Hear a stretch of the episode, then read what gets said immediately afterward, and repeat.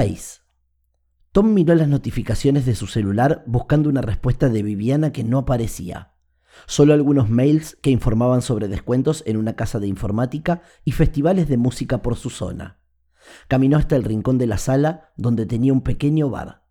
Abrió una de sus puertas y tomó una caja de coiba. La sintió liviana. Solo quedaba uno y medio.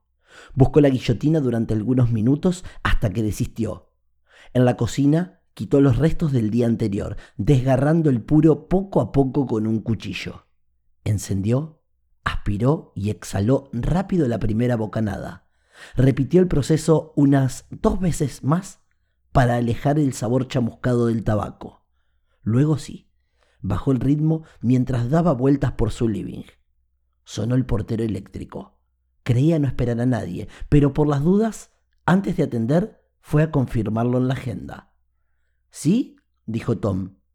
Del otro lado una voz alegre lo saludaba. Tom, soy yo, Maca. Quiero subir. ¿Me dejas? Macarena había sido la amiga íntima de su esposa hasta el último día.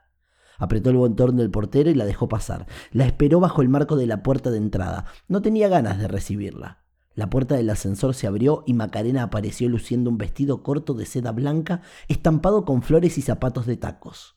Sus labios explotaban de un color rojo intenso. En su mano derecha traía una botella y en la izquierda las llaves de su vehículo, un Mini Cooper. Tom, saludó ella. Luego le dio la botella e ingresaron. ¿Cómo estás? Bien, trabajando, terminando unas cosas. Quería mostrarle que estaba ocupado. ¿Me voy? dijo Macarena esbozando una sonrisa. Para los simples mortales es imposible contestar con la verdad ante esa pregunta y compromiso, pero Tom no tenía problema con eso de romper barreras y cruzar límites.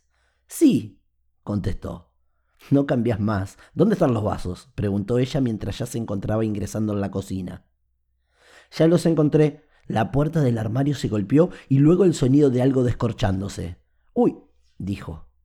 Tom imaginó que había volcado bebida, cerró los ojos y suspiró deseando que se fuera cuanto antes. Ella se sentó primero en el sillón, él algo más alejado. Macarena se acercó lo más que pudo y le pasó una copa de champán. Bebieron un sorbo. Te envié a tu mail unas fotos que tenía. ¿La extrañas? preguntó ella con tono suave. Sí, a diario, contestó mirando el filo de su copa. Macarena se la quitó y la colocó junto a la de ella en la mesa del living. Se acercó a él.